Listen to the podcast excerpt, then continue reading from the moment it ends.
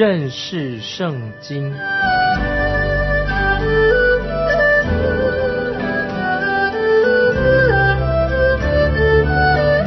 认识上帝的话，把上帝的话带到全世界。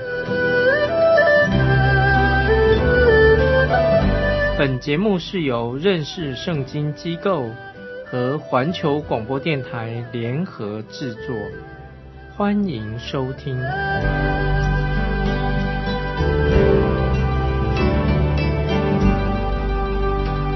亲爱的听众朋友，你好。欢迎收听认识圣经，我是麦基牧师。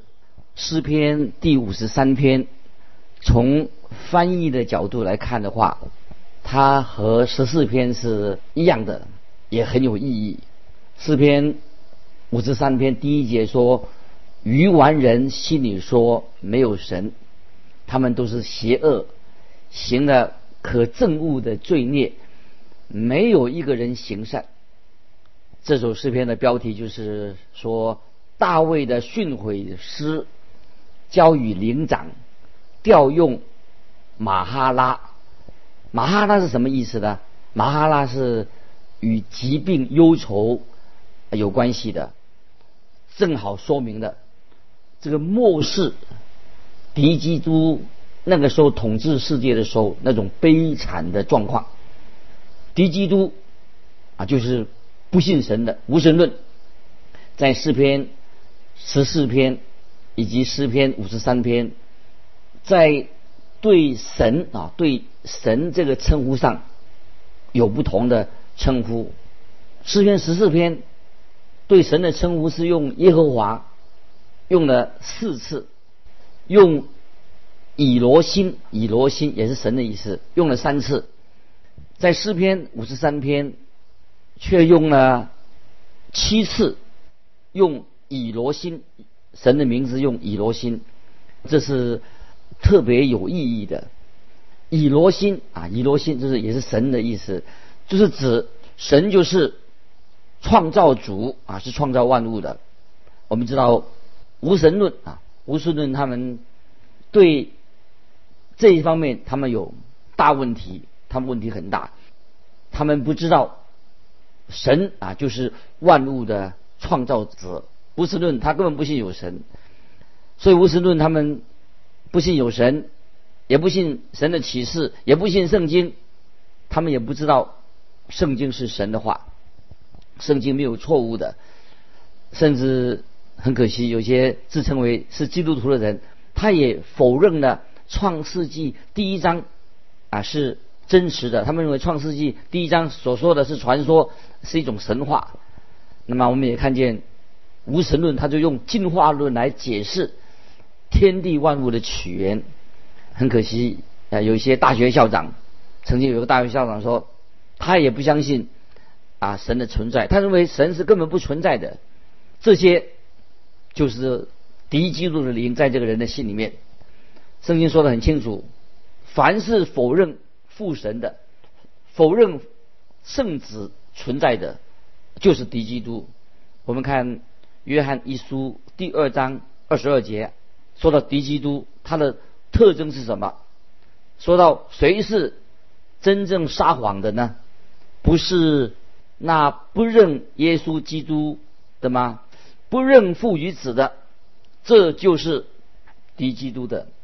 听众朋友，如果你要来到神面前，你就必须要凭着信心来到神面前，信有神。希伯来书十一章第六节说：“人非有信，就不能得神的喜悦。因为到神面前来的人，必须信有神，且信他赏赐那寻求他的人。感谢神，听众朋友，你要来到神面前，你必须要信有神，相信他赏赐那寻求他的人。曾经有一个英国的。”摇滚乐团的团员，他们很骄傲的说，其中有一个团员很骄傲的说：“他说我们比基督还受世人的欢迎。”听众朋友，他们太夸大了，他们其实错了，错的不得了。他们的受人欢迎、知名度只是暂很暂时的。虽然主耶稣有时也会被人家忽略，但是我们知道耶稣基督乃是成为全世界人的注目的焦点。无神论是那个敌基督的一个特征。怎么知道谁是敌基督呢？就是他自称是无神论。在末日的时候，无神论的力量会在敌基督的带领之下，他的势力会越来壮，越来越大。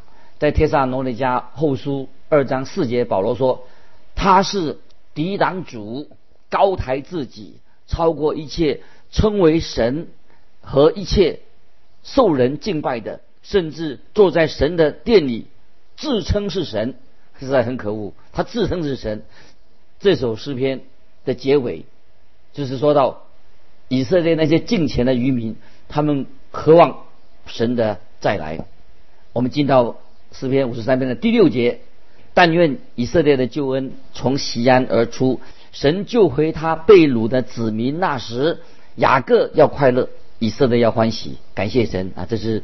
末后的日子，雅各要快乐，以色列要欢喜。当神救回他被掳了子民的那个时候，雅各要快乐，以色列要欢喜。所以我读到这节经文之后，还有谁能说神跟以色列国已经他们的关系已经结束了？有人说啊，神跟以色列国的关系已经结束了。那如果他这样说的话，他就是否定了神对以色列未来，神是有计划的。神对以色列国人，对以色列人。未来是有计划的，等于是否定了圣经所教导我们的，也是否定了啊，圣经是神所漠视的，圣经是无误的。很可惜，有些自称为是基督徒的人啊，他们按照灵异来解经。那么，我认为灵异解经，你这样灵异解经的话，等于是否定了圣经是神所漠视的话。神和以色列国的关系并没有终止，请听这个经节这一节经文说。但愿以色列的救恩从西安而出，神救回他被掳的子民。那时雅各要快乐，以色列要欢喜。那么这些经文连小孩子都能够懂得这个经文的意思。西安指什么？就是现在的西安。雅各是指谁？就是指雅各。以色列就是指以色列。神就是指圣经里面说说的神。不管你怎么说怎么解释，我们知道神会回应以色列人。啊，向神所祈求的，神会应验啊，他对以色列国的预言。接下来我们要进到诗篇第五十四篇，这也是一篇非常令人赞叹的一首诗篇，就指向同样的指向大灾难的时期，讲到以色列的渔民以及另一群外邦人啊，他们会向神呼求，向神祷告。那么这首。诗篇的历史背景是什么呢？是西弗人来对扫罗说：“大卫岂不是在我们那里藏身吗？”那时大卫做这训诲诗，交与灵长，用丝弦的乐器啊，这是这个导言啊，可以说这是诗篇的这首诗篇的一个引言。我们看到几件事情，第一件事情讲到丝弦乐器就是弦乐器的一种。也是训诲诗，这是训诲诗啊，是教导的诗，也是大卫写的。也是说到西佛人已经背叛了大卫，西佛人的背叛这件事情记载在撒母耳记上第一章二十三节，说到西佛人背叛了大卫，在撒母耳记上第一章二十三节。那么这里说到西佛人。就告诉扫罗，大卫的藏身之处在哪里？那么这个时候，大卫他就呼求神。现在我们来看诗篇五十四篇一二两节：神啊，求你以你的名救我，凭你的大能为我伸冤。神啊，求你听我的祷告，留心听我口中的言语。那么这个经文说到，也可以指向，一方面是讲到。希伯人背叛了大卫，也可以说也是指向在大灾难时期，那个时候弟兄会背叛弟兄，彼此背叛，在那个时候会发生许多可怕的背叛的事情。那么我们看到背叛大卫的人啊，是一群恶人。同时在大灾难时期，邪恶的敌基督那个时候他会掌权，他是罪恶之子，他统治在末世那个世代里面，那时候以色列的渔民他们会受到极大的痛苦。接下来我们看第三节诗篇五十四篇第三节，因为外人起来攻击我，强暴人寻索我的命，他们眼中没有神。希拉，大卫他这个这个时候他很沮丧。那么我们也知道，在大灾难的时期，以色列渔民那个时候他们也会很沮丧。这首短诗啊，就会帮助啊，神会说明神要帮助啊他的百姓。接下来我们看四到七节，神是帮助我的，是扶持我命的，他要报应我仇敌所行的恶。求你凭你的诚实灭绝他们。我要把甘心祭献给你，耶和华。我要。称赞你的名，这名本为美好，他从一切的极难中把我救出来，我的眼睛也看见了我的仇敌遭报，感谢神，啊，神动工了。从圣经的记载当中，我们看到神的确啊，神确实拯救大卫脱离了西伯人的手。我们也知道，未来神的百姓，未来那些以色列渔民也确信啊，神会拯救他们。神人会信守神所应许的。接下来我们看诗篇五十五篇，就是四首的预言敌基督的诗篇当中的最后的一首一首短诗。请注意，这也是一首训诲诗，也是教导的诗篇。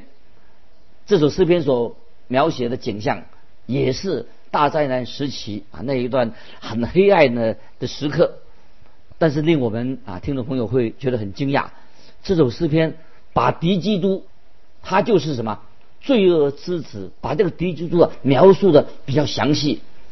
这首诗篇呢标题是大卫的训诲诗，教育灵长用丝弦的乐器，这个背景就是很清楚的，就是说到大卫的儿子亚沙龙主导了叛变，这个时候大卫被迫他必须要离开耶路撒冷。很多人就跟随了，啊，因为那时候很多人已经跟从了亚撒龙。那么大卫他知道事情会越来越变得更危险。大卫为了保全耶路撒冷这个他喜爱的这个城市，盼望这个耶路撒冷城不会受到亚撒龙的摧毁，所以大卫他就离开耶路撒冷，躲到洞穴里面去了。当大卫哭着。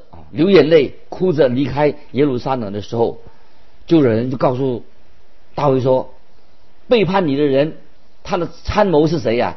就是大卫的一个好朋友亚西多佛。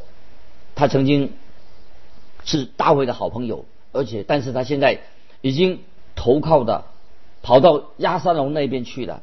他背叛了大卫，在撒母耳记下十五章三十节、三十一节。”经文这样记载说：大卫蒙头赤脚上橄榄山，一面上一面哭，跟随他的人也都蒙头哭着上去。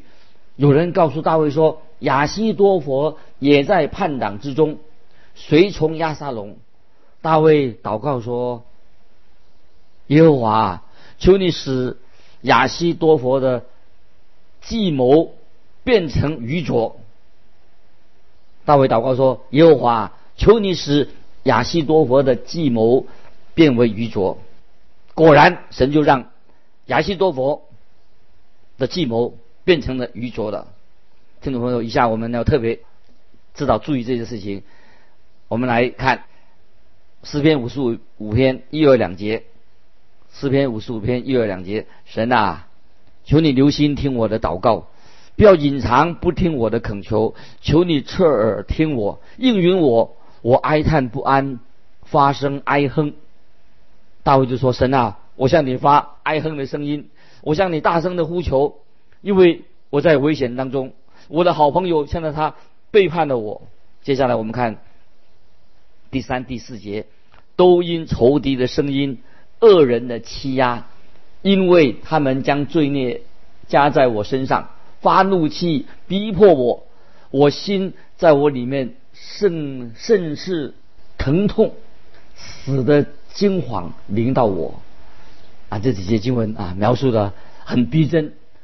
大卫他实在太痛苦，他知道连他的好朋友也背叛他的时候，他就面临现在他面临的实在可能很生命的危险。那接下来诗篇五十篇五十五篇第六节说，说大卫说：“我说，但愿我有翅膀像鸽子，我就飞去得享安息。”那么一开始就有那些谋士就建议大卫说：“你赶快躲到山里面去。”但是大卫他不愿意。现在大卫看见已经是危机四伏了。那么因为连他最信任的他的谋士亚西多佛已经背叛他的，听众朋友，这件事情让你心里面会联想到什么呢？那么我自己我想到什么？听众朋友，我想到就是背叛主耶稣基督的加略人犹大。我也想到这个时候，我想到什么呢？就想到说，将来以色列国未来的时候，就是未来在末日之前，以色列国也会被敌基督所背叛。听众朋友，不晓得你有没有被人背叛过的痛苦的经历？我自己啊有这样的经历。我做了很多年的牧师，在这些年间，感谢神有很优秀的同工跟我一起，我们都一起来。为神做工，但是其中也有一两个哦，像亚西多佛和犹大啊，加略人犹大那样的人，他背叛了我，跟我敌对，背叛了我。听众朋友，当你最信任信任的人，你以为他是你的好朋友的时候，他背叛了你的时候，令你会很痛心。听众朋友，不晓得你有没有这样的经历？啊，接下来我们看诗篇五十五篇十三节。不料是你，你原与我平等，是我的同伴，是我自己的朋友。大卫他这里所说的是什么呢？就是他最知心的朋友，他的好朋友，他的谋士亚西多佛。那么，听众朋友，这也是预表敌基督的人啊，属敌基督的人，他们也是一样会背叛以色列啊国。那么这些人也就会假装。是你的好朋友，也许他甚至跟立约啊，在立约之后，他们就背叛了以色列人。啊，接下来我们看诗篇五十五的十四节，我们素常彼此谈论，以为甘甜。我们与群众在神的殿中同行。听众朋友，当你和这些人在一起的时候，他们好像跟你一起祷告啊，跟你很好啊，称兄道弟的。也为你祷告，可是你一转身，他就在你的背后捅了你一刀。听众朋友，你有没有这样的经历？在我们今天，我们的四周会不会也有这种人？表面上跟你是好朋友，在背后就捅你一刀。如果敌基督明天就出现，听众朋友，如果敌基督这是个假设，敌基督明天就出现，我们就会发现有一群人，他们会背叛主耶稣基督，他们就跟随。不是跟随耶稣基督，他们跟随敌基督。那接下来我们就看见大卫说了一些咒诅的话。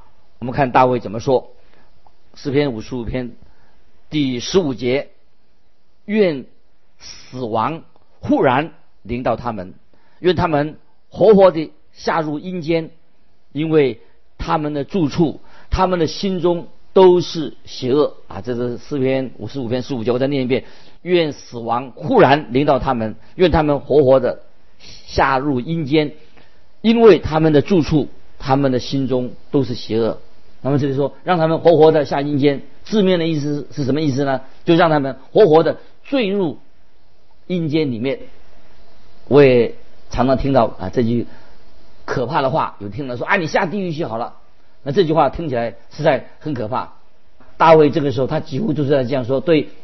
背叛他的亚西多佛说：“哦，你下地狱去吧。”可是主耶稣跟大卫却不一样。主耶稣他怎么说呢？主耶稣对那些很卑鄙的利用他的人，主耶稣说什么呢？他的态度是主耶稣的态度是什么呢？主耶稣还是为罪人祷告，为罪人祷告，感谢神，这是我们的救主。主耶稣也教导我们听众朋友。被那些背叛你的人，在后面捅你一刀的人，我们要为他们祷告啊！这是我们要学习的属灵功课。接下来我们看十六、十七节。至于我，我要求告神，耶和华必拯救我，我要晚上、早晨、晌午哀声悲叹，他也必听我的声音。啊，这些经文就描述大卫他心里面很痛苦、很忧伤。大卫说：“我要早上、晚上、晌午哀声悲叹。”那么，听众朋友，当仇敌在你身上所做的一些恶事的时候，但愿啊，你要更比以前更多的在神面前祷告。请现在你要听众注意，敌基督他是现在做是什么事情？敌基督。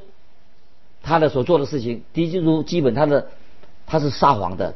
主耶稣一开始他就说到魔鬼他是撒谎的，撒谎的。这个记载在约翰福音第八章四十四节。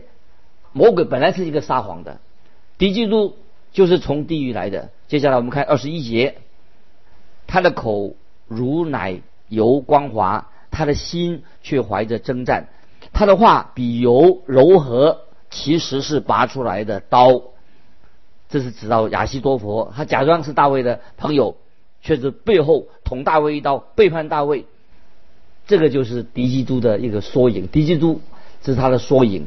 他说话很柔和，其实是拔出来的刀。接下来我们看二十二节，你要把你的重担卸给耶和华，他必抚养你，他永不叫一人动摇。感谢神，亲爱的听众朋友。我们要把敌人交托给神，求神来让我们伸张正义，把敌人交给神。罗马书十二章十九节这样说，听众朋友可以把这个经文记起来。罗马书十二章十九节说：“亲爱的弟兄，不要自己伸冤，宁可让步，听凭主怒，因为经上记着，主说：伸冤在我，我必报应。凡是那些背叛你的人，你要怎么办？怎么面对这些背叛你的人？”唯一的方法就是把它交托给主。我自己做牧师做了很久了，在这方面我有一点点的经验啊，我也认为啊有一点点的这方面的认知。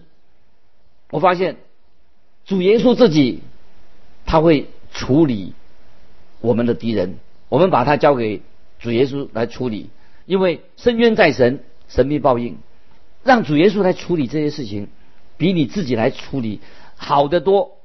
耶稣他知道怎么样是最好的，所以听众朋友，如果你觉得有人出卖你、伤害你的时候啊，我们就为他祷告，把重担交给主耶稣，因为神是眷顾我们的。所以我们看到在大灾难时期，以色列人他们就会归向神，因为他们没有路可以走，神是他们唯一的帮助。